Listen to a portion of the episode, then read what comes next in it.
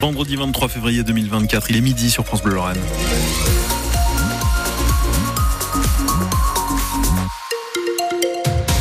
Bastien Munch. La météo de cet après-midi, là, ça va ressembler à quoi? Gris, gris Oh. avec euh, des températures entre 7 et 9 degrés en petite baisse par rapport euh, à hier. Bastien, ce soir, ce sera euh, tout blanc ou tout noir pour le FC Metz hein, qui accueille l'Olympique lyonnais. Soit les Grenats ont un sursaut d'orgueil et, et brisent leur série de 9 matchs sans victoire, soit ils s'enfoncent un peu plus dans la zone de relégation. Et alors, il faudra l'assumer devant les 27 000 spectateurs.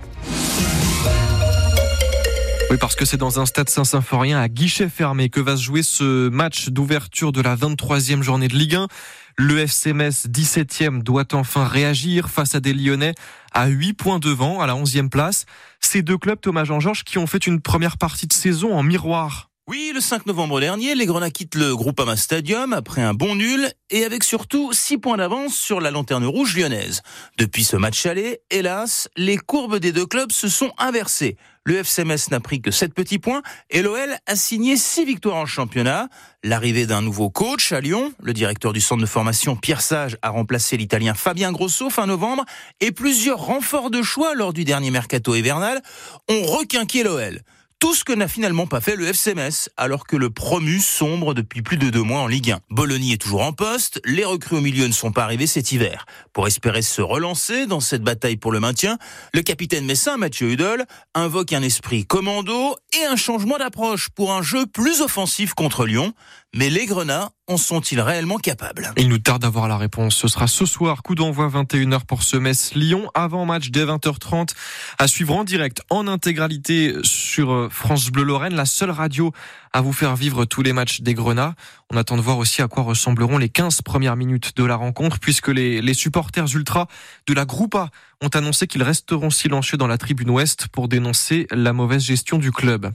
Une enquête ouverte à Pouilly, au sud de Metz, pour une tentative d'enlèvement. Mercredi vers 18h, un enfant de moins de 12 ans a été abordé par un homme et une femme en voiture. L'alerte a été donnée par des parents sur les réseaux sociaux.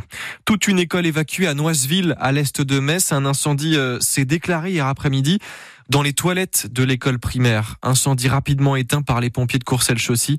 Tous les élèves et le personnel euh, avaient été évacués avant leur arrivée. Il n'y a donc aucun blessé. Un quoi qu'avant même le début du salon de l'agriculture. Emmanuel Macron voulait organiser demain matin un grand débat pour l'inauguration porte de Versailles à Paris avec euh, des syndicats agricoles, des représentants de la grande distribution, des industriels, des associations écolos aussi.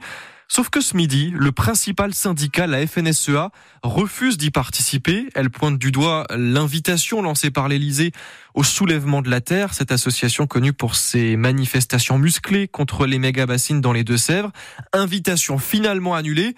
Mais ça ne change rien pour Arnaud Rousseau, le président de la FNSEA. Je n'irai pas à ce grand débat. Je trouve que ce qui se passe est incompréhensible et le cynisme qui prévaut à, tout ce que j'observe est intolérable. La politique, c'est autre chose que, de la com ou du show. Moi, j'attends pas du président de la République qu'il nous fasse l'exégèse et la technique de ses annonces. Et dans le moment dans lequel on est, euh, ça renvoie l'image euh, aux agriculteurs que finalement, rien n'a été compris de leurs problématiques. Et nous en sommes d'autant plus euh, furieux que nous avons contribué à ce travail. Nous avons été au rendez-vous du travail, des propositions. Tout est sur la table aujourd'hui. Donc le président fera ce qu'il veut, mais je ne serai pas, et encore une fois, avec recul et sans émotion, l'acteur de quelque chose que je considère de particulièrement cynique. La seule mission qui m'a été confiée, c'est de trouver des solutions pour les agriculteurs. Et dans le moment dans lequel on est, on ne les voit pas. Et ce midi, l'Élysée euh, reconnaît une erreur dans la communication après cette invitation envoyée euh, au, au soulèvement de la terre. Euh, L'Élysée qui affirme dans ce communiqué que les soulèvements de la terre n'ont été ni conviés ni contactés. Ce matin, une cinquantaine de tracteurs ont déjà commencé à se rassembler porte de Saint-Cloud à Paris. Des agriculteurs de la coordination rurale qui manifestent avant le, le salon de l'agriculture qui commence donc demain matin. 16 000 boîtes de phytose rappelées par l'Agence nationale de sécurité du médicament. Le phytose, c'est ce médicament destiné à soulager le stress. Et selon une information de France Bleu, dans certains tubes, un, autre médicament a été découvert. Des comprimés de Phénergan, un antihistaminique fabriqué sur le même site du laboratoire Bayer, mais qui peut provoquer des somnolences euh, accrues. Si votre lot est concerné, vous le voyez sur francebleu.fr, il faudra le rapporter à la pharmacie. En revanche, vous utilisez peut-être ce médicament Phénergan, cet antihistaminique, pour lutter contre les allergies au pollen qui pullulent en ce moment la Moselle en vigilance rouge. Rouge pour l'aulne, c'est encore jaune pour le noisetier. Voilà ce que dit le RNSA, le réseau qui surveille la, quantité de pollen dans l'air. Chaque année, ces alertes surviennent un peu plus tôt à cause des températures toujours plus douces pour la saison. Et il ne faut pas les sous-estimer, ces allergies. Ce ne sont pas des rhumes des foins, assure Sébastien Lefebvre, le chef du service allergologie au CHR Mestionville. Je déteste cette appellation. Ça banalise en fait les choses. Le problème, c'est qu'on a l'impression que c'est pas grave d'avoir un rhume des foins parce que ça fait rhume. Mais en fait, il faut bien comprendre que les, les gens qui ont une rhinite allergique alors le rhume des foins, en plus, ça recouvre que les graminées. Quand on parle de rhume des foins, on parle pas des arbres.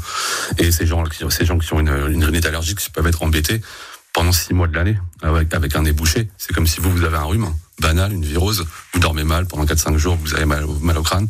Chez eux, ça va, chez eux, ça va durer six mois. Ça peut aussi être des crises d'asthme assez violentes parfois. Des crises d'asthme, mais on est encore, alors c'est un million encore de, enfin, de patients asthmatiques en France et on a encore entre 1000 et 2000 décès par asthme, alors qu'on sait le traiter correctement, mais sur des gros pics polliniques, on peut encore avoir des décès sur une crise d'asthme sévère. Ça s'est beaucoup aggravé euh, parce que effectivement, il y a plus de pollen libéré dans, l'atmosphère sur une période plus longue. On a le sentiment qu'effectivement, ça s'aggrave. Sébastien Lefebvre, le chef du service allergologie au, au CHR Metz Thionville, invité ce matin de France Bleu Lorraine. Vous réécoutez son interview sur francebleu.fr.